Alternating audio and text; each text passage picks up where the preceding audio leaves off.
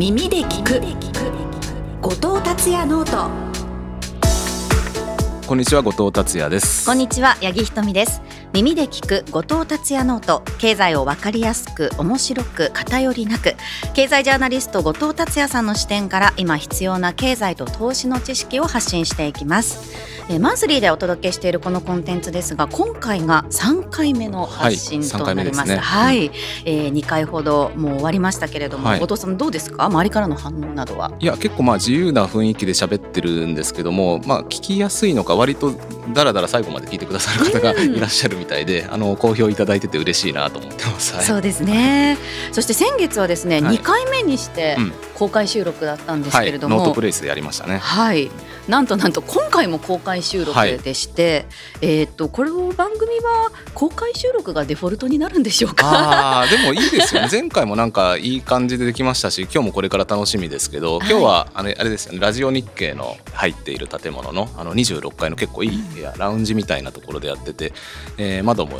大きくてね、そうですね。景色ですよね。霞が関だったりとか、うん、一望できるような本当にあの素敵な景色の中でお届けしております。うん、なんかすごくいい感じの場所なので、もし今日も良ければ次回以降も公開収録やる方がいいのかなと。それほど手間がねあのスタッフの方にかからないので えー、とも思ってますね。しかもあの今回は前回の収録よりも皆さんとの距離かなり近いはい今日10人ぐらいいらっしゃってるんですかね。はい、はい、あの距離もう本当に物理的な距離が近くてですね。私こんなにあの近い距離で収録 公開収録というか したことないので若干あの前回に引き続きドキドキしてるんですけれども、はいうん、まあ後であの Q&A コーナーみたいなのを作ろうと思ってますけど別に途中で割り込んできていただいても全然構わないので。はい、はい、どうぞ皆さん今日はよろしくお願いいたします。これ八木さんあれなんですよ前なんか飲みながらの収録もやったとかって はい、そうそうそう。あの実はこの26階のラウンジには、本当にもうそうですね。23週間前に、うん、あの夜にですね、うん、経済キャスター仲間と、うん、あの経済キャスター夜会という名前でお酒を飲みながらちょっとトークっていう。別に投資情報はゼロです。雑談。そう雑談をあの2夜連続。本当に結構グイグイ飲んでる感じなんですか？あそうですね。大体もうあの2本目の収録ぐらいの時はみんな4杯ぐらい飲んでて。結構普通に飲んでますね。温まってきた感じですかね、えー、いやなんかでも今日今日は昼の収録なので全然お酒とかはあれなんですけども、はい、なんかいつか機会あれば夜ここ場所取れるようであればやってもいいかもしれないですね。そうですね。あの、えー、聞きに来てくださってる方もお酒片手にとかもありかなと思いますね。後藤さんねお酒飲んでも全くちょっと変わらないと言いますか。変わらない方かもしれないですけど、変わってないですねって言われながら結構酔っ払ってることがあって。あ本当ですか、うん、この間この収録の後みんなで打ち上げしたじゃないですか。はい、あの時飲みすぎてその後ニュースピックスの収録があったんですけど結構ベロンベロンで収録出て。でしょうね。YouTube にも残ってるので見ていただければ分かると思うんですけど実はろれつ回ってない感じいやいや本当に この後まだ収録控えてるって言いながらめちゃくちゃ飲むなと思って 見てましたけどあのニュースピックスのスタジオに着いたらプロデューサーの人がなんかすごい駆け寄ってきて「後藤さん」とかってめちゃくちゃお茶渡されて「えお茶飲んでたら後藤さんもっとお茶飲んでください」って言ってすごいお茶すがれてえそんな酔っ払ってるのと思ってなんかとりあえずあの変な発言はしなかったみたいなので、えー、とりあえず乗り切りました。はい、ね、今度はじゃあその酔った後藤さんと一緒に皆さんと公開収録できればなと思います。はい、ね、いつかやりたいですね。えそれでは耳で聞く後藤達也ノート第3回のスタートですこの番組は日本経済新聞社の提供でお送りします.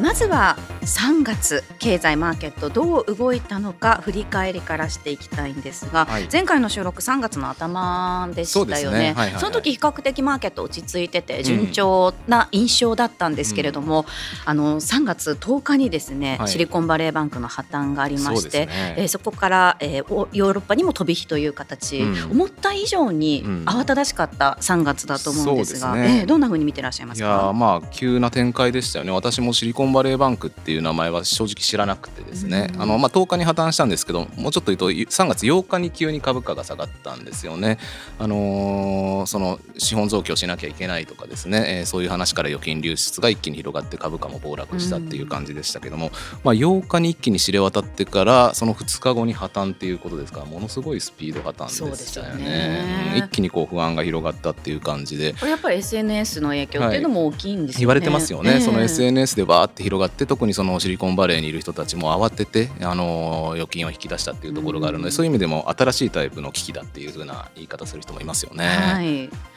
でまあ、ただ、あの当局、金融当局の対応というのは結構早かった印象です、ね、早かったですよね。えー、うん、破綻しその後預金をすべて保護するという、うん、あの保険の対象外のものについても保護するっていうこと。その週末、えー、アメリカ時間の日曜日の夜でしたかね。日本時間でいうと月曜日の早朝になるかと思うんですけれども。東京市場が開く前に前ですよね。そう。だよくその過去のいろんな危機でも、うん、あの月曜日の朝えー、最初に大きあの開く大きなマーケットで東京なんですよね。もちろんそのアメリカとかよりはマーケットの規模は小さいんですけども主要国の、えー、大きなマーケットということでは東京ってすごく意識されていて、うん、この手の危機があった時の、えー、休日っていうのはその東京のマーケットが開く前に何か対応した方がいいっていうのは基本的な金融当局のあの、まあ、常識としてあるんですよね、うん、まあ、それに間に合わせてきたという感じでまあ早いですよね。そうですね、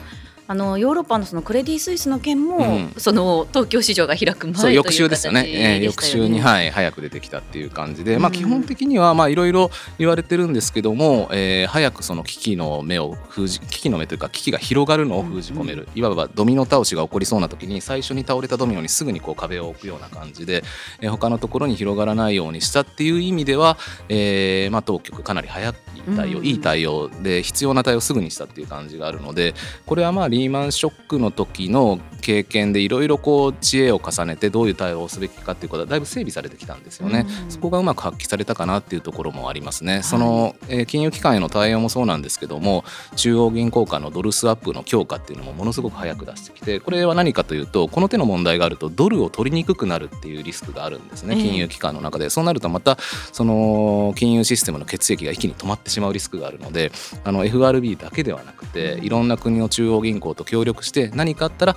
FRB が例えば日銀とかにドルを貸して日銀が日本の民間銀行にお金を貸すみたいな仕組みがあるんですよね。これを一気にこう強化するような形にするとかっていうのもあったので、まあ、この辺はやっぱりあのリーマンショックの再来は絶対にさせないぞっていうことでこの15年ほど、えー、いろいろこう知恵を重ねてきたところがうまく出たのかなっていうところはありますね。その本気度をまあマーケットも感じ取った部分があってマーケット自体も比較的、まあ、落ち着いた部分あると思うんですけれども、はい、ただね業種に偏っていうとやはりまだ銀行そのものに対しての,、あのお金の流れっていうのは、うん、投資資金の流れっていうのはなんとなくやっぱりその 当たり前ですけど金融不安の前よりはちょっと細ってるような印象はありますよね。うん、そうですね。やっぱりその、えー、言ってみればそのえー、SVB にしてもあるいはクレディ・スイスの不安が広がった3月中旬っていうのはひょっとしたらこれ1週間後2週間後とんでもないことになってるかもしれない、1か月後2か月後破壊的なことになってるかもしれないっていう不安があったと思うんですね。あのー、まあ不安あくまで不安であってメインシナリオではないと思うんですけど、はい、ひょっとしたら 5%10% の確率でとんでもないことになるかもしれないってなったのが3月中旬だったと思うんですよ。でそれをとりあえず止められたっていうのが、あのー、今の評価だと思うんですね。でこれで全部霧が晴れてもうあの全然元通りでしたねってあの単発事故でもう気にしなくていいですよねっていうことでは全然ないと思うんですね。でまあ2つ、まあ、ポイントあるかなと思っていて、まあ、1つはあのノートとかでも書いたんですけどあの、えー、AT1 債ですね、はい、クレディ・スイスの。このまあ仕組みちょっと細かく話すとややこしいんですけれども、えー、まあ金融規制の対応で、えー、クレディ・スイスが発行してきた債券なんですけれども、まあ、これは普通株で資金調達するのと普通の社債で調達するのの合いの子のような債券なんですけども、えー、これを発行していたんですががこれの価値をゼロにするっていう対応を当局が取ったことによって、えー、それを持っていた投資家がちょっと混乱に陥ってしまったり今後この種類の債券を発行するのが、えー、結構コストがかかってしまうんじゃないかっていうようなところがあるのでこれ自体はあの何かあの例えば世界の株価を急落させるようなショックにはならなかったんですけども、この業界の中では結構割とこう問題視されてる話であって、えこれから金融機関に課せられるコストっていうのが高まってしまうかもしれない。のでこうボディーブローのように、え効いてくるかもしれないなっていうのがまあ一つのポイントと、でもう一つはよりこっちの方が大事だと思うんですけれども今回その、えー、SVB についてはこれ基本的にこの銀行の固有の問題だったと思うんですね、何か同じようなことをしている銀行がたくさんあって一緒にバタバタ倒れるっていう状況ではなかったと思うんですよ。で具体的にどういうことかというといろいろ報道とかでご存知かと思うんですけどもこのシリコンバレーバンクの預金っていうのは普通の銀行、えー、日本のメガバンクみたいにいろんな国民から少しずつお金を集めてるっていうわけではなくてあのシリコンバレーの中にある、えー、企業からまあお金を集めていてでかつその、えーまあ、たくさんあの数百社あったんですかね。結構あったとは思うんですけど特に大口の預金、えー、数社でもかなり大口の預金があったっていうことでいざもう抜け出そうと思うと抜け出されちゃうっていう預金の脆弱性があったんですよね。はい、これ日本のメガバンクだとあの例えばその5万円預金してる人もいれば50万円預金してる人もいて、うん、全員が一気に抜け出すってことはないわけなんですよね。ところが巨大な人が3人4人ボンって抜け出されると預金が一気にごそって抜けちゃう、これがまあ預金のこの脆弱性みたいなものがあったんですよね。でそれなのにその預かったお金で、えー、かなり期間の長い債券で運用してたので、ごそっと抜けられてしまうと慌てて売らなきゃいけなくなるみたいな、えー、そういうまあ ALM っていうんですけど負債と資産のミスマッチみたいなことが起こってたんですよね。でこれはまああの、まあ、この企業がリスクを取りすぎてたっていうことで、まあ、そこは批判されるべきだし、まあ、だからこそ破綻して株主も、えー、被害を被ってるわけなんですけれども、えーまあ、それを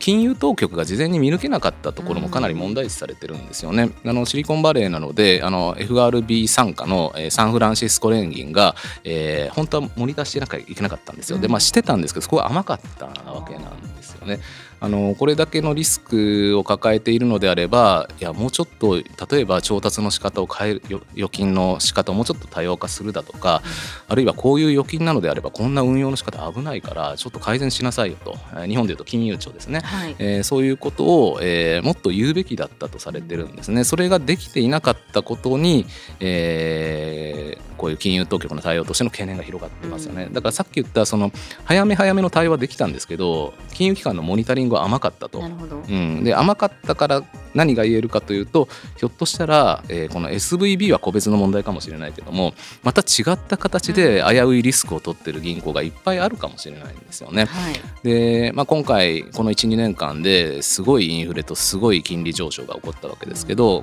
この手のまあ大きな問題の余波の一つとして SVB の問題が今回浮上したわけですけどひょっとしたら他にも隠れてるかもしれないっていうことで言うと、まあ、SVB が危うくなってバッと広がることは抑止できたんですけどまた新しいものがパッパって出るかもしれなくて、それがまた抑止できるかどうかってまだ見えないところがあるのでそ、ね、うん、そこの怖さはあるなっていうところですよね。まあ、まだ半信半疑な部分がある、ということです、ね、そうですね、はい、うん。まあ、ただ一方で、あのもう一つ付け加えておくべきは株価めちゃくちゃ強いところですよね。ね。うん、なんかもうナスダックもこの騒動の前の水準を超えてますし。金利がね低下してるからっていうのはだいぶ戻ってきてますよね、うん、そうですね。まあそれだけだからやっぱりうんまあ運用マネーが大きいのか、うん、あのリスクオンっていうのが基調として強いのかなっていうのは個人的に感じたところはありますね、はい、まあ八木さんおっしゃるように金利が下がったっていうのも大きいですけどね、うん、あのまた流動性拡大してマネーが広がったりするっていうところもあるのであの悪いことが起こったので、えー、金利が低下して、えー、株価が上がっているっていう構図かもしれないですけどもまあちょっとこの株の強さはびっくりしましたね。これはこれで。はい、うん。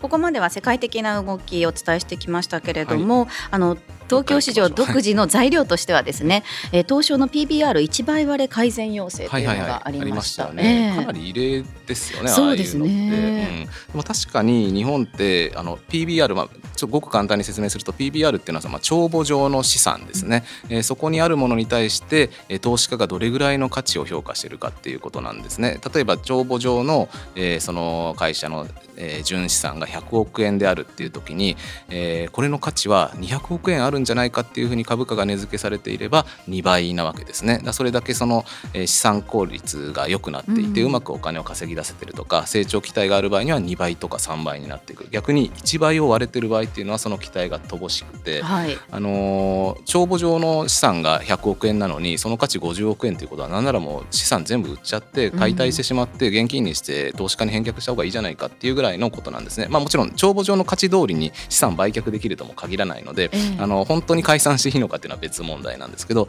まあ、一応計算上そういうことなんですよね。その1倍割れのところに対して何何かせよということなんですよね。はい、まあ、上場している以上確かにその解散してもいいみたいなことになるとやっぱりちょっと問題なところもあるので、うん、この手のことを言うっていうのはまあ当然というかそれを言わずとも元から1倍を超えてられればいいなっていうところかと思うんですけども、えー、日本ってやっぱ多いんですよね。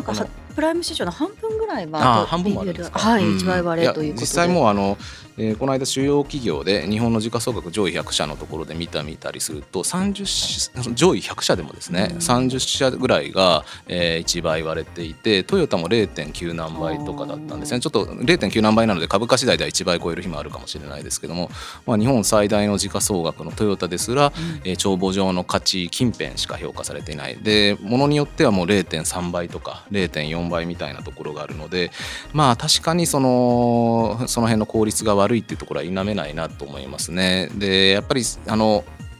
個別の企業云々はなかなか言いづらいんですけれどもやっぱ傾向としては0.5とか下回ってる企業っていうのは古い体質の企業が多いような気がしていて、あのそれこそ昭和の頃とか20世紀の頃にはうまくいっていたビジネスモデルだけれどもその時の発想からなかなか脱却できていない企業が全部とは言いませんけどね、うん、一般に多いような気がするんですよね。でそれってその、まあ、今どんどんこう、えー、AI もそうですけどもその社会の構造が変わったりビジネス環境が変わってきている中なので球体以前の発想ではやっぱりなかなか厳しいと思うんですよね。なのであの1倍以下だから絶対にダメだってそれだけで一律に言えるわけではないんですけども、はい、えー、1倍以下特に0.5倍以下とかっていう企業に関してはそこの変革が遅れている企業も多いような気がするので私個人としてはこう東証がまあこう葉っぱをかけていうことはまあいいことなんじゃないのかなというふうにまあこれまあ賛否両論ありますけどね、えー、あのわざわざ取引所がそんなに物申すことなのかっていうような人もいますけども逆にそういうことを誰かが言わないと、まあ、メディアが言うだけではなくて、えー、取引所が言うことはまあその辺の流れを変える機運にもなるかもしれないので私はいいことかなと思いますけどね、八木さんなんか感じたところございますか？そうですね。今回のその、まあ、要請を受けてですね結構各社自社株買いだったりとか、うん、その株主への配当だを高めたりとか、うん、その還元を結構強く打ち出してるなっていうところがあって、うん、その長い目で見るとその企業の稼ぐ力だったりとか、企業価値をどんどん上げていくことっていうのが重要ではあると思うんですけれども、やっぱり手っ取り早くその PBR を上にしていこうってなると、やっぱそういう自社株買いとか、そういう点になってしまうんでしょうかっていう、そうですね。まあまあ一番いいのは稼ぐ力を上げるとか、あの魅力ある企業になって成長期待を持ってもらうっていうのが一番本筋だと思うんですけど、まあ、あの目先としては確かにそれが一番やりやすいことですよね、それが本質的な解決につながるのかは分からないですけどただあの資本効率が悪いというか、えー、図体の割にあまり稼げていないっていうのであればちょっと図体をこうスリムにするようなことっていうのは一つのやり方ではあるので、まあ、そういう自社株買いもやれる原資があるのであれば、やること自体はいいことだと思いますしそれが一つのプレッシャーになってるんだったらいいんじゃないですかね。うん、しばらくねでもこの流れっていうのは続いていきそうな印象ですよね。うん、まああのかつこのインデックスみたいなのも作るって言ってますよね。PBR とかを元にして、えー、東証がえー、決めた基準によってこの良さそうな企業を選んで、うん、そのまあ、トピックスに変わるようなですねトピックスの中でもその、えー、PBR とかいろんな観点で効率的に経営している企業を選ぶインデックスを作るとかって言ってるんですよね。そういう企業のがなんか投資したいなって思う人が増えて例えばその ETF ができてそれを持つ人が増えてきたりすると企業としてもそこに入れるようにしたいとかですね、うん、えー、あるいはそのやっぱり PBR 上げなきゃいけないなって意識が広がってきたりすると、まあ、日本経済を良くする方向に動きそうな気もしたりもしますけどもね、まあ、そういう点で言うとあの、まあ、あの東証のこの決定に対してはいろんな意見あるかもしれないですがもう決まって動き出していることですし、はい、まあ、これを受けて、えー、企業もあのいろいろ反応していくと思うんですよね。うん、で特にその PBR が実は0.5倍だったっていう企業って大企業でもあのあんまり知られてなかったのが、こういうのをきっかけにこの会社0.5倍しかないのかよっていうふうな見方がされるようになってくると経営者ももうちょっと気合入ってくるところもあるかもしれないので、まあ、その辺で言うとまあ今自社株買いの話が八木さんからありましたけど他にもそういう PBR 向上に向けた取り組みみたいなのが発信する動きが広がるかどうか、え今後の決算発表とかでも出てくるかもしれないですからね、えー、ちょっと注意してみてみたいところですね。えここまでルッキングバックラストマンスこの1か月を振り返りました。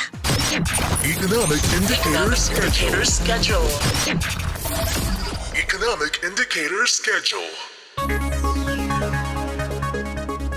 続いては今月絶対チェックしておきたい経済指標とそのスケジュールなんですが後藤さん、はい、4月いかがですか？そうですね、まああの、うん、まあ、CPI が大事だとかっていうのは毎月のことなので、まあ、同じようなポイントを言ってもあれなのかなと思ってるので、まあ、一つはやっぱり日銀ですかね。まあ、ね。まあ、日銀ちょっと先月も話したのであまり長く話すつもりはないんですけれども、えー、ちょうど今日4月7日で収録は、うん、あのこの後黒田総裁の退任会見が3時半からあるのでこの後日銀に行って出席してくるんですけれども、はい、で来週の月曜日、まあ、正確には9日の日曜日に上田総裁が就任して、まあ、事実上10日からスタートということですね、うん、多分10日に就任会見もあるんじゃないかなと思いますけれどもで4月の28日ですね月末に近い金曜日に、えー、最初の金融政策決定会合があるというところですね。これあの例えばその先ほどお話になってた、その金融不安によってですね、あの上田日銀、うん動きづらくなったっていうことはあるんでしょうか？えー、っとですね、これはすごく難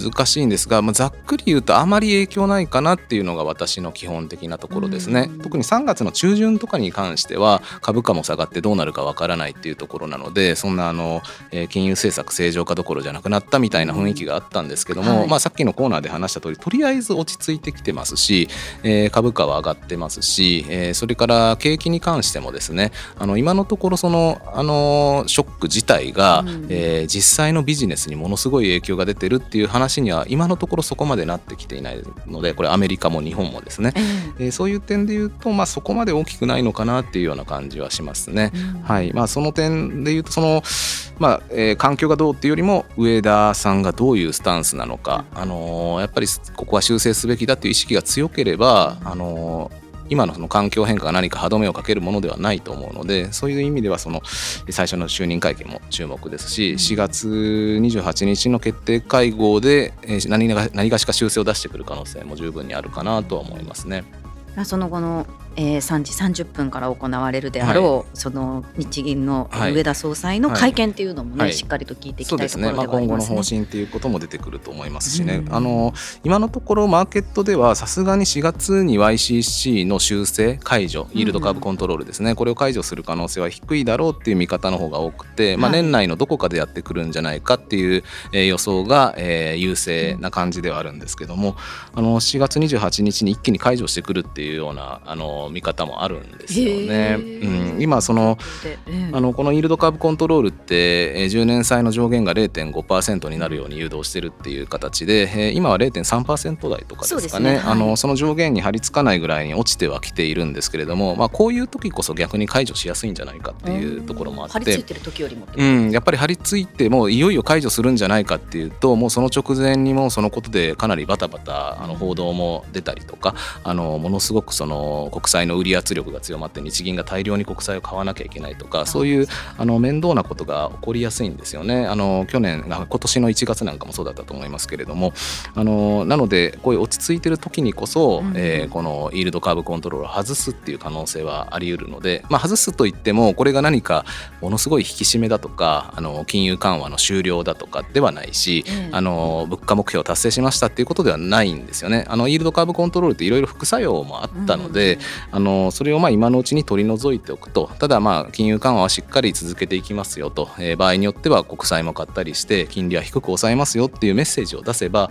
このイールドカーブコントロールの副作用の部分は取り除いて基本大きくは変わってないですよねって説明することも可能だと思うんですね。割とその可能性はそこそこあるんじゃないかなとは思ったりはしていますがあの来月の収録の時にどうなってるかちょっと答え合わせをしてみましょう。うね、28日はお昼寝注意っていうことですね。はい、はい、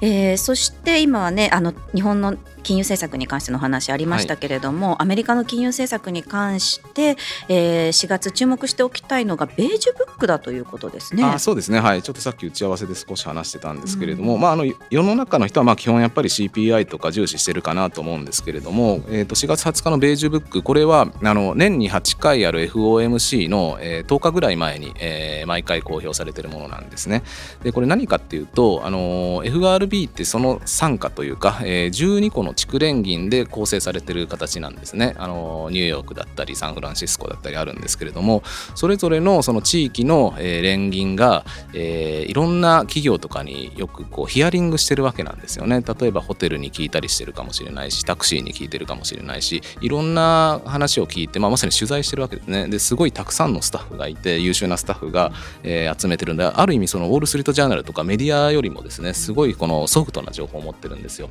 それをきちっとまとめて報告してるっていう感じなんですね。であまり報道だとこれ丁寧に報道するのは難しいタイプの資料なので、うん、あの何十ページとあっていろんなことが書かれてるんですよ。あのホテルの稼働率がコロナ前の30%プラス30%ぐらいになってきてますとかですね、えー、何々のこう物価がものすごく上がってたのが今ちょっと下がり始めましたとか、えー、そういうことがたくさん書いてあるんですよ。なので、えー、これ見てみると結構面白いので,、えー、でかつこれが今みたいな不確実な経済の時って、この CPI とか雇用統計みたいなきちんとした経済統計の数字ももちろん大事なんですけども微妙な変化例えばそのサプライチェーンが落ち着きつつあるとか値付けの状況が変わってきたみたいなのはこういうソフトなヒアリングの方がなんか早かったりなんかこう空気感が出たりするんですよね。だからこれってすごくあの FRB の人たち見ていてそれをもとに、えー、その利上げの幅をどうするかとかって考える上での結構大事なインプットになってきたりするんですよね。なのでまあ普段はあの平時はあまりそこまで注目しなくていいんですけれども今みたいにこう経済環境が激しく動いてる時なんかその方向性探る上で結構大事だったりするかなと思うので私は個人的には結構注目していてあの何がしかの形でお伝えもしていきたいなと思ってますね。一時情報でどこか当たれるんですか？あありますあります。だからあのこれがその、えー、この日の、えー、アメリカ時間の午後に2時ぐらいだったと思いますけど発表されてこのベージュブックそのものが PDF で出ているのでまあ、英語がたくさんありますけど、まあ、今だとそれこそコピーしてチャット GPT に掘り込んでもいろいろこれざっくりあの要約してくださいとか面白いところだけ拾ってくださいっていうといいのが出てくるかもしれないですけどね。ということで皆さんもアメリカの地区連銀経済報告ベージュブック注目してみてください。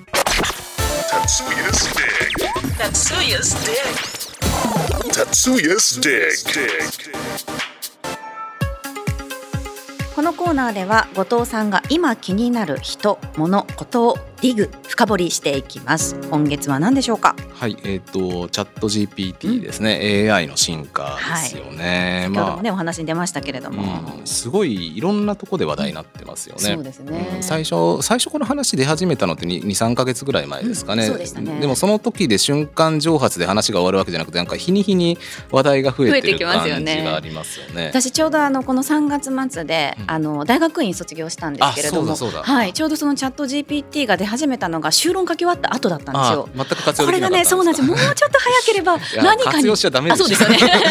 使えたかもしれないなんて思ったりもしたんですけれどもちょっと残念ながら タイミングがはい。あでも卒業されたんですよね。なんとか無事。はい、ありがとうございます。めちゃくちゃすごいんですよ八木さん。だってこの間にご出産もされてて、でかつあの朝の番組毎朝7時過ぎからの生放送に出て。しかも夜間の学校に行ったっていう謎の、ね、スケジュールがちょっとおかしかったんですよね。でもすごいですよね。いやいやなんか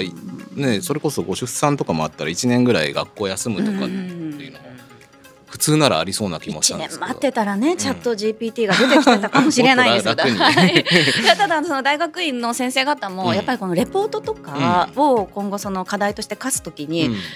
それを課題として見ていいのかどうか、うん、絶対チャット GPT を使って何かしてくるっていうことは、もう想定の範囲内で、逆にそれをどううまく活用してるかっていうのを評価するべきなのかとか、まあ、結構迷われてる感じはしましたね。ね。いやだから従来のその Google で調べるとかっていうと、それをそのままコピペするとですねオリジナルの文献すぐ先生も見つけられちゃうわけですけどチャット GPT は質問の仕方次第で回答が結構変わってくるので条件入れちゃえば、うん、なんとなくこのロジック構成がみんな似てるなとかでバレちゃうのかもしれないですけども、うん、一字一句同じものにはならないですからね。で、ね、さらに言うとそのこれも本当日進月歩で半年後1年後さらに劇的に進化してるかもしれないのでまさにそういう学校の人たちがどう見抜くのかってすごく大きな話ですよね。ね、うん、何を評価としてするのか、うん、基準とするのかっていうのが結構難しいところだなと思います。それってもうあのあれなんですよ。だから新聞記者もほぼ同じような文脈で言えるわけですよね。えー、何か例えば発表された時に、えー、この数字 CPI この数字が出ましたと。でいろんな最近の社会情勢とか踏まえて記事をえー、1000字ぐらいで書いてくださいっていうと、うん、まあ多分今はそこまでいいものは書けないかもしれないけれどもあのこれだけ革新的にすごくあの速いスピードで進歩していけば新米記者よりも綺麗な記事書ける時代がそんな何十年後とかじゃなくて1年後とかにあるかもしれないですよね。ね今でもねあの業績速報とかは AI が書いてるっていう話ありますけれどもね。いやだから結構本当に人事じゃないんですよね。あの新聞記者なんかもだから結構その淘汰される筆頭候補みたいな感じになってますよね。だから逆に言うと残れる新聞記者って何かってっていうと例えばある企業の有名な企業の社長さんに、まあ、食い込んでて、あのその人のインタビュー取れるとかってこれは AI 真似できないことですしあるいはまあその人のなんか独自の分析力とかが高くて、あの何か起こった時に例えばそれこそあの SVB みたいなことが起こった時にその1時間後に AI が解説するのは多分なかなか難しいと思うんですよ。最初のあっちこっちに解説が出回ってくると AI は強いと思うんですけど、ね、最初にこう解説できる人とか、そういうところはいいのかもしれないですけど単に発表されたものをさささっとやるとか、何か他のものとつなげるっていうのはかなり代替されてしまいそうな。気もするんですよね。そういった意味ではね後藤さんも全然大丈夫です、ね、いやいや全然淘汰されます。いやいやいやいやいや、うん、もう本当に危機感をすごく感じているのでいろんな人とだそれこそあの昨日エコノミストの方と収録してたんですけどエコノミストもそうなんですよね。エコノミストもその例えば何か発表された時にそれってどういう意味があるかとかってもう一瞬で代替できるかもしれないし AI が進化してくれば発表された1秒後に、うんえー、グラフも揃ってものすごく完璧なレポートができるかもしれないじゃないですか。はい、そうなるとやっぱりこう独自性あのなんかもう切り口がどうだとか人の感情に訴えかけるのがうまいとかあのがないとなかなか厳しいですよね。だから結構エコノミストも厳しいかもしれないしなんかいろいろ怖いですよね。そうですね、うん、キャスターどうなんですか？うんどうですかね。ただあの私も自分の名前を入れてみたりとかしたんです、一応ネットとかに、まあ、自分の名前あるので、そしたらあの八木ひとみについて教えてくださいって言うと八木ひとみさんは声優ですって出てくるんですよ。あれ？と思って。声優やってるんですやってないんですけどなんか世間一般的には声優をやってることになってるみたいで しかも結構なんか有名なアニメのキャラクターの声担当してるって書いてあって、はい、実在はしないんですよね同姓同名の方が。八木ひとみ声優で調べたんですけど出てこなくて、はい、でその後にその八木ひとみアナウンサーについて教えてくださいって言ったらあの失礼ですがみたいな申し訳ありませんがみたいなその前置きがあって八木ひとみさんは声優ですって書いてきたんですよ。だから私多分もしかしたら声優なんじゃないかなって思った次第でございます。私私が八木ひとみなんですがとかって送り返したら謝ってくるかもしれないかもしれないですね、うん、なのであの情報量が限られているとそういったことも出てくるのかなと思いますし、うん、またねあのニュースでもありましたけれどもイタリアの方が利用停止っていう形もありました、そうですよね、はい、だからイーロン・マスクとかもね、こう開発ののしばらく停止を訴えたりとかしていてかなり物議かもしてますよね。そうですね。まあ、すごく当然便利なことだし、うん、あの人間がわざわざやらなきゃいけなかったことをこういう機械というか、えー、コンピューターが代替してくれるっていうのは大雑把に言うと社会にとってはいいことのはずじゃないですか、うん、無駄な作業が減るっていうはずなのででもやっぱりそれで仕事してる人がたくさんいていきなり瞬時に仕事を奪われてしまうとそれはやっぱ社会混乱をもたらしてしまうところもあるので、うん、だからまあイーロン・マスクが言ってることもなんか分からなくもないなっていう気もしますしね。ね、あれです難しいですよね。はい、なんかそのいろいろ社会変革があって次第にその産業はどうしても衰退してしてしまってそこにで働いてる従業員の数が構造的に減っていくっていうことはこれはもう歴史上何度もあったことだと思うんですけど今回決定的に違うのがあまりにスピードが違うってことですよね。ねあの20年30年かけて、えー、状況が変わっていく例えばフィルム式カメラがデジカメに変わっていくのが、えー、10年かかりましたっていうのであればいいんですけど AI で1年で劇的に変わってしまってあの人がもう70%この会社からいらなくなりましたみたいなことになるとこれはやっぱり全然次元が違うと思うんですね。ゆっくりこうあの移動していくこともなかなかできない職種を変えることとかもできない恐れがあるので、はい、ちょっとここはやっぱりあの難しいですよね。まあね情報そのプライバシーの保護の話とかもありますし、うん、その情報の取り方だったりとか、そのあたり各国どういう規制を作ってくるのかこれから、あのいろいろと決めてくることになるとは思うんですけれども、うん、それおっしゃったように本当に進歩が早すぎて、規制作ってもまたすぐ新しいのが出てみたいな形になりそうですから、ね、規制もだからそれこそビル・ゲイツはそのイーロン・マスクのは、に対してまた反論をしていて、まあ、ビル・ゲイツはマイクロソフトのまあ創業者でもあって、はい、そのチャット GPT を作ってるオープン AI に出資もしている会社なわけですよね。なので、えー、まあ言ってみればチャット GPT 推進派だと思うんですけれどもいやでビル・ゲイツが言ってるのはいやそんなこと言ってもじゃあ規制するとしても、じゃあ例えばアメリカだけ規制して他の国規制しなくてそ他の国がどんどんそれ発達していって置いていかれたらどうすんの、みたいな。これこれが例えば中国もアメリカもみんな確かに規制しなきゃいけないねって言って規制できればひょっとしたらそれはそれでいいかもしれないけどそんなことありえないですよね。ねなので自分だけ規制してると自分だけ取り残されてしまうリスクもあるので、うん、どうすんだよっていうようなこと言ってて、まあ、それもそうなんですよね。非常になんかこう答えがないし、えー、うん、でもトータルで言うといい方向なはずなんだけれどもってこのなんかモヤモヤ感がすごくありますよね。ねまだちょっとね見えない部分が多いなというふうに思いますけれども、今後も注視していきたい話題です。えー、ここまで Tetsuya's Dig お届けしました。Tetsuya's Note. Tetsuya's Note. Tetsuya's Note. ここからは後藤さんのノートをテーマにお話しするコーナーです今日はせっかく皆さんにご参加いただいていますので皆さんからの質問コーナーとさせていただきますえでは早速後藤さんに今日聞きたいことがある方ぜひ手を挙げてお知らせくださいはいではよろしくお願いしますまずはあの八木さんあの大学院ご卒業おめでとうございます。ありがとうございます。私もファンでございます。ありがとうございます。そんな既得な方がありがとうございます。質問としましてはあの81歳がゼロになったっていうところのニュースなんですけれども日本っていうところの劣後祭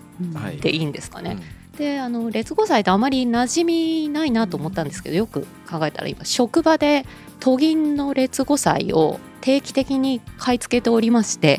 で最初劣後祭って何だろうって、まあ、ちょっと通常の社債よりリスクが高いものぐらいしか調べてなかったんですけど今回この81歳がそのゼロになったっていうところで都銀の劣後債を買っているなうちとか 思ったところで もしこうそういう日本でも金融不安が起きた場合って、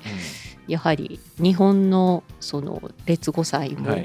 同じような扱いになってくる可能性はあるという大事なポイントです、まあ、基本はあの大丈夫な可能性が高いということがまず言えると思います。で劣後債は確かに AT1 債に近いというか、えー、まずあの普通の社債があってで劣後債っていうのはそれにちょっと劣る、えー、社債なわけですね。例えば仮にその銀行の資本がものすごく傷んでしまった場合に金返せって言った時に普通社債を持ってる人よりも劣後債を持ってる人の方があまりお金が返ってこないっていう仕組みなんですね。でそれよりもさらに、えー、厳しい条件なのが AT1 債っていうことで、うんえー、よりその帰ってこなくなるステージが早いっていう、えー、仕組みですよね。それがまあゼロになっちゃってたっていうことなんですね。であの劣後債っていうのはまあ今のような状況なのでもし仮にですけど、まあ、可能性は極めて低いと思いますけどメガバンクとかが経営危機に陥って破綻みたいになってしまった時には普通社債とかあるいは我々あのメガバンクとかにも預金してると思いますけどもその預金者よりも、後回しにされちゃうんですね。預金は基本的にかなり、えー、大切に保護してもらえるんですよ。そのプロの投資家のように買ったわけじゃなくてどうそんな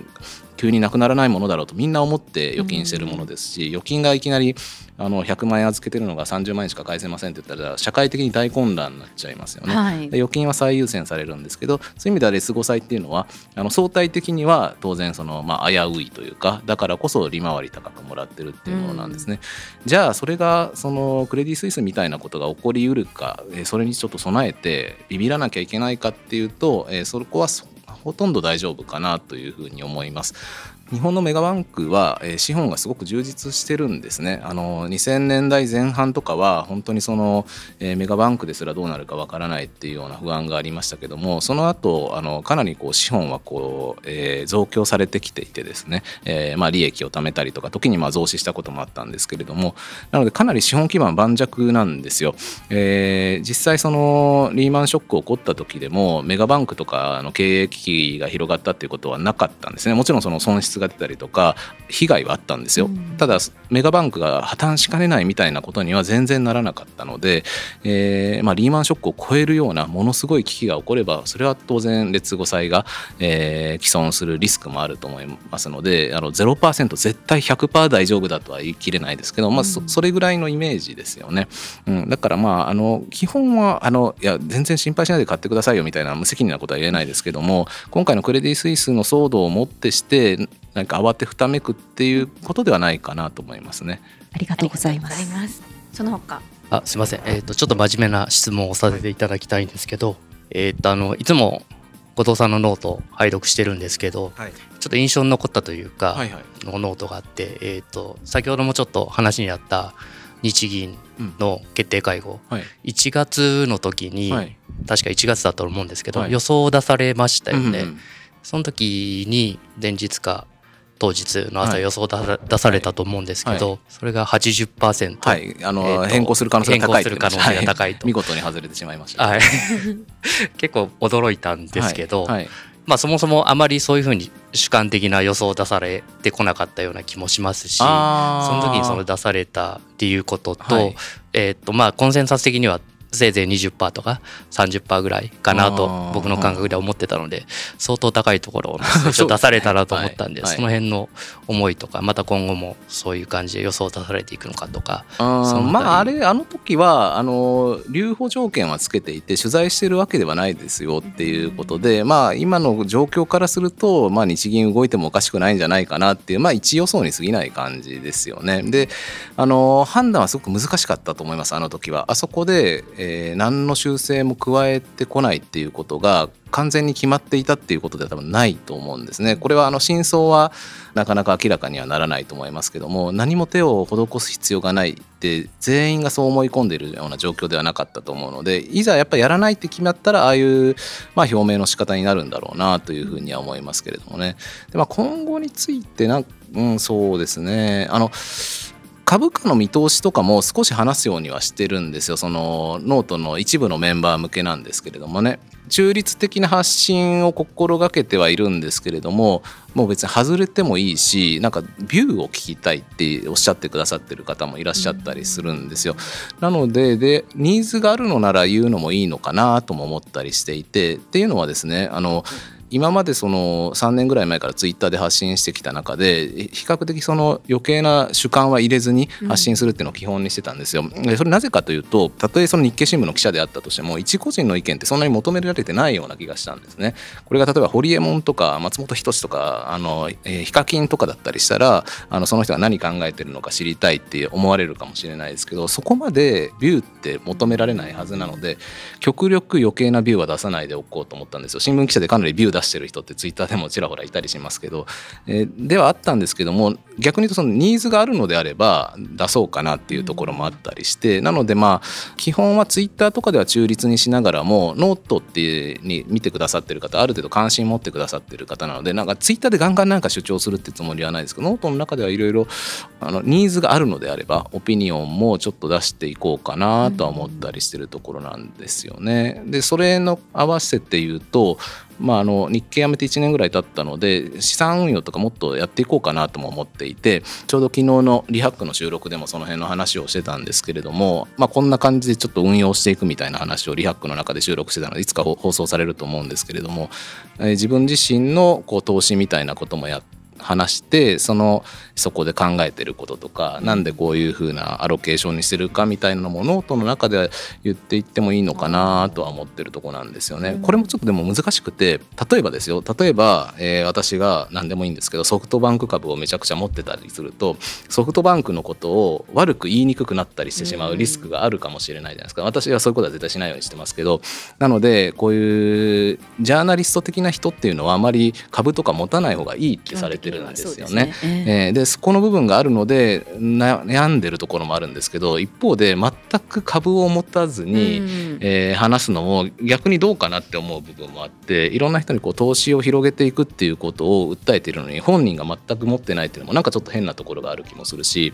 私大学生の頃は株の取引やってたんですけどやっぱり実際運用してみるとあの見えるものがいっぱいあるような気がするんですね、損した時の気持ちとかあの何かが面倒になってしまうだとかそういうのやってみないとわからないところがあって、まあ、イメージで言うと例えば WBC の解説するにしてもあの全くボール触ったことがない人が大谷どうこうっていうのと草野球でもいいからやってる人が言うのとではやっぱ全然意味合い違う気がして初心者的な取引でもやって、えー、何か言う方がいいのかなと思ったりもしてるので、その発信に影響しない範囲で運用とかはして発信していこうかなみたいな感じでは思ってるとこですね。まあ、あまりはっきりこう確固たるあれはないのであの実際に進めたりしながらその中立的なことがいいのかオピニオンを入れていくのがいいのかは、うん、その時々でバランス考えていこうかなと思ってますけどね。ありがとうございます、えー、それではその他質問だったりご意見ある方いかがでしょう？どうぞお願いします。私の場合は一つが質問質問というかお二人のご意見が聞きたいっていうのがあってさっきのチャット GTP の件ででもう一つは単純に自分が興味があるから後藤さんがやってくださったら楽しそうだなって思うことのリクエストなんですけど、はい、と質問の方がさっきのチャット GTP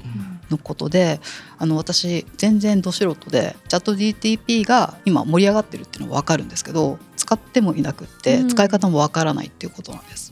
ただあのツイッターとかで見るとすごいすごいって言われてるの分かるんですがその時にさっき八木さんがおっしゃったみたいに質問をしました。全然違うこと言ってます、うん、八木さんも声優さんじゃないのに声優さんですって出てきて、うん、いや違いますよって言ってもあの声優さんしかいないないですと、うん、で結局間違ってるっていうことが多々あるみたいなんです。でチャット GTP が普及するとまあ、人が淘汰されるんじゃないかってお話も出てきてその通りだとは思うんですけれどしばらくはチェックする普通の人間というかが絶対必要だと思うんですね。出してきたものをこれ内容合ってるかとかあと全然見当違いのこと言ってるんじゃないかってやっぱり人間がチェックしなきゃいけないのがどれぐらいの期間かわからないんですけど絶対続くと思うんですね。声優じゃないですよって言ったりとか、うん、多分違うと思うんですよね。はい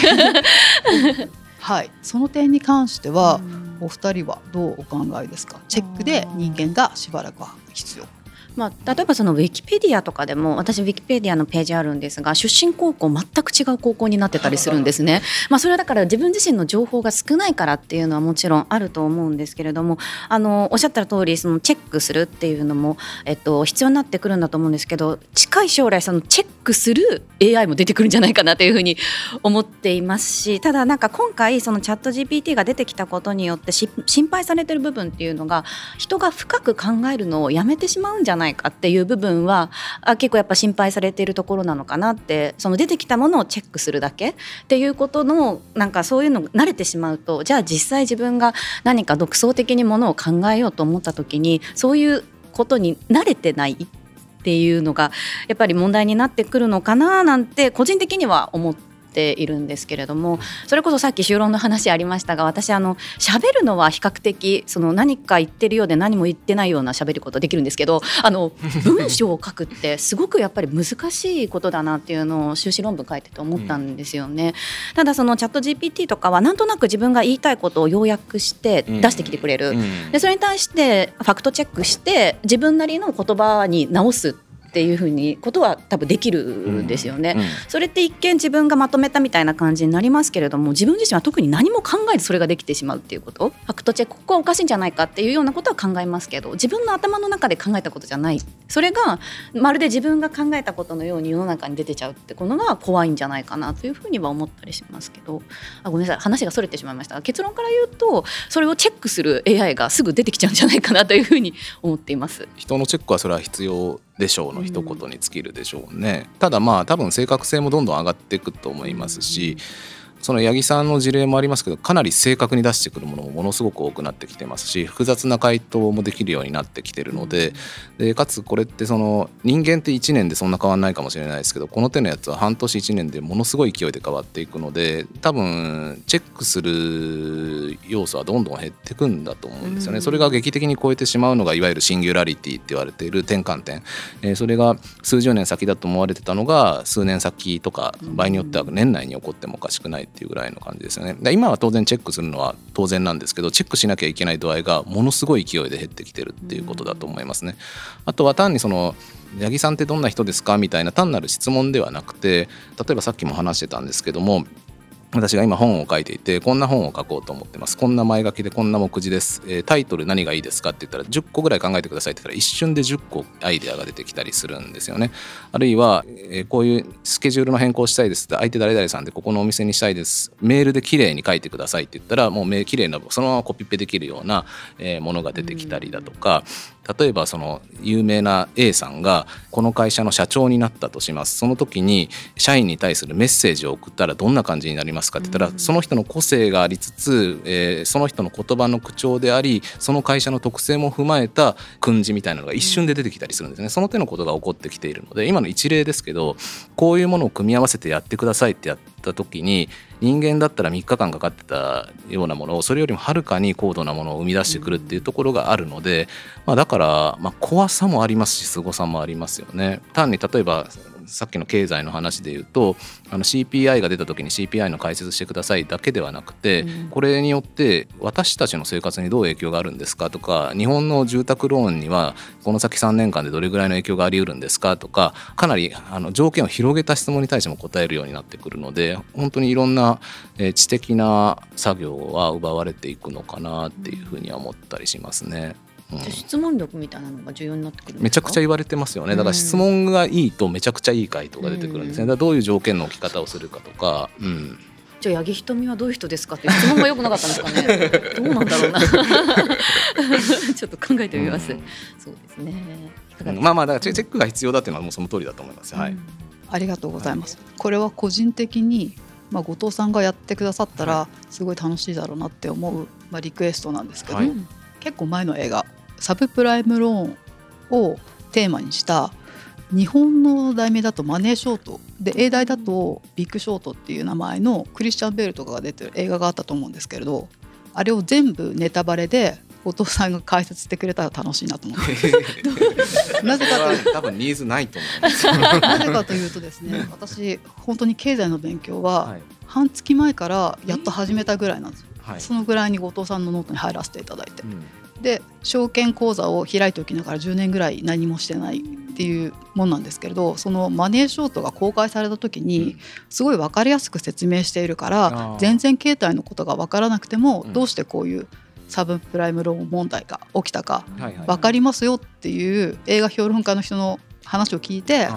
その後に見たんですけどあんまり分からなかったんですよ。なので、まあ、映像を使うのはちょっと難しいかもしれないですけど、うん、もし映画がお嫌いじゃなくて、うん、解説が面倒じゃないなと思ったらご覧になられた後で、まあ、この主人公がこうこうこうまで喋ってますよねって、これってどういうことかっていうととか、どうして何人かが逆張りして大儲けしたっていう結局は話なんですけれど、その逆張りって何なのっていうふうなのが分からなかったんですよ、うん、なので映画を見て多分半分ぐらいしか楽しめてないと思うんで、うん、それを全部ネタバレでこのこの主人公はこう喋って、うん、ちょっとよく分からないかもしれないけど実際はこういうことだから、と証券会社の人は大笑いしてたけど実はこういう戦略だったんだよとか。っていうのを説明してもらったら嬉しいなって 思いました。あそうですね。ちょっとその映画あの聞いたことはあるんですけど見たことはないので何ともあれなんですけれども、まあでもそういう素材を使うのは結構いいと思いますよね。うん、なんか何にもないのにいきなり今日いろいろ用語を説明します。一つ目空売りとかって言っても多分誰もついてこないと思うんですよ。すね、だからそういう、うん、えー、何か起点があるのってすごく大事だと思うんですね。あの例えばその今日話した PBR に関しても、はい、突然ノートで皆さん PBR って知ってますかって言って PBR について解説しても関心が届かないと思うんですよ、うん、ところが東証が1倍で是正しろしろと言っていて企業はちょっとなんかバタバタしてます。で PBR って何か知ってますっていうと全然食いつき度合いが違うと思うんですよ、うんうん、同じものを説明するにしてもそのきっかけ、えー、作りっていうのはすごく大事だと思うので、まあ、映画なんかもそうだと思いますしあの、まあ、ノートだけじゃなくていろいろその ReHacQ なんかもそうですけど YouTube だったりテレビ局ともいろいろお話とかもしたりしてるんですけどこう関心を持たせるきっかけっていうのはすごくごく工夫したいなと思ってますね。あの投資ってなんかこう知っておくべき基礎知識みたいなのってたくさんあるんですけども、えー、たくさんあるしなんかハードル高そうなだけで学ぶきっかけがないことって多いと思うんですよね。だそういううんままさにだから映画なんかも一つなるほどなと思ったので、うん、あの考えられればなと思ってますが映画に限らず多分いろんなものあると思うんですよね。それとそれをつなげると同じことを伝えるのであっても全然こう関心の持ち方が違うみたいなものはあると思うので、うん、試したいと思います。それあの自分自身であのノートとか YouTube とかっていうだけじゃなくて結構いろんなところとかと NewsPicks さんとか PIVOT さんとかもそうですけどいろいろ一緒にあの映像を作ろうみたいな話はしたりしてるのでその中でこうみんなでこう知恵を出しながらなんか前例のないような動画コンテンツとか探っていければなとは思ってますね。ありがとうございます。少しラフなご質問になるかと思うんですけど、えっと、あの後藤さんがあの、まあ、もともと日経で働いてらっしゃってで、えっと、ごめんなさいあの独立されたと思うんですけどそのノートのあのプロフィールのところに、はい、あのまあ、国民の金融リテリテラシーの向上をっていったところで掲げてらっしゃって、うん、なんかこうまあ、独立されたってことは何かこうきっかけとか思いがあって されたのかなと思ったのでちょっとお聞きしてみたいなっていう、はい、あの、えー、思いっていうのはなぜそのなんかこうコンセプトにしてるかっていうところっていうのもそうだし何かこうお仕事の中でとか経験の中でこうしたいってご自身で思ったこうなんだエネルギーとかがあるのかなって思ったのでちょっと気になってはい、まあ、そうですね日経新聞はあのすごくやりがいのある場所でしたしもうあの死ぬほど抜け出したくて辞めたわけでは全然なくて あの辞める直前も含めてすごくやりがいのあるところだったんですよね。ただまあその離れてみた方が、えー、組織の中ではやっぱり窮屈で面倒なこともあるのも当然なのでその給料をもらって働いてるので、えー、タスクをこなしていかなきゃいけないじゃないですか。だからその窮屈さもあったのでやめてやるぞって感じではないけどももちろん100点満点ではないわけですね。あの多分国民誰もが勤めてる会社も超100点満点ですっていう人ほとんどいないと思うので。そういうちょっとこう負担になってるようなところもある中で、まあ、独立した方が面白いのかなというあの確信まではないんですけども、えー、まあいろいろ試してみたいことをやれるしそれほどやりたくないけどやらなきゃいけない仕事っていうのは断ることができそうでもあったのでどうなるか分かんないけどとりあえず飛び出してみようっていう感じですね。でその中で自分が何できるかっていうとじゃあ飛び出してみて全くやってないことでは、えー、生きていけるわけでもないしお金にならないだけじゃなくて何か社会に貢献できるわけじゃないので自分の得意分野としては、まあ、その物事を伝えることとあとまあ金融に関する、えー、知識とかはあの一般の人よりも秀でてる部分かなとも思ったのでその中でこう社会貢献で考えたらちょうど今はそういう貯蓄から投資への流れが広がってきているので割ともともと投資してるセミプロみたいな人っていうよりも何千万人といる投資予備軍みたいな人たちこの人たちがこれからごそっと動くかもしれないのででそういう人たちって1週間に3時間投資の勉強しますみたいな人ほとんどいないと思うんですよ。そのちょこちょこっと一瞬で最低限のことみたいな人たちが多いと思うのでその人たちにサクッと刺さるような伝え方っていう意味では Twitter とか YouTube とかいいかもしれないし他にもいろんなプラットフォームあるかもしれないのでそこを攻めていくってなったら大きい組織で日経新聞で歯車として働いてるよりもまあ自由にやった方がいいかなっていうところもあったりしたのでそういうところの組み合わせでその自分自身のその社税というか国民の金融リテラシーのこう健全な向上にこう資するように頑張っていくみたいなところで行こうって決めた感じですね。ただその辺決めたのももう3月の末か4月の初旬かどっちか忘れましたけどあの会社辞めるって決めてからどうなるかなどうするのかなみたいな考えでこれでいこうみたいな感じですけどね はいまあ、だからあの国民の金融リテラシーの向上のために退職してやるではなくて ととりあえず退職してからどうしようかなって言って あの自分の中にある条件の中からとりあえず方程式解いて出したみたいな感じです。はい、ありがとうございます。はい、以上達也ズノートをお届けしました。はい第3回耳で聴く後藤達也ノートいかがでしたでしょうか？後藤さん今日もねいろいろ皆さんから質問だったりご意見だったりいただきましたけれども、はい、いかがでしたか？いややっぱりいろいろ意見いただけるのは嬉しいですよね、うん、なんかあのずっと喋ってるだけだと本当にあのお客さんに刺さってるのか不安になっちゃうところがありますしいろいろこう発信する側もチューニングみたいな感じになりますよね、うん、なのでまああの毎回こういう形になるかわかんないですけど都合つけばい。ろいろやってみたいですね、はい、あの夜にやろうという話も結構出てたりして、うん、夜の方がお勤めの方とか集まりやすかったりすると思いますので、ね、はい、また企画できればなと思っています、はい、耳で聞く後藤達也ノート次回の更新は5月上旬の予定です。See you next month また来月お会いしましょう。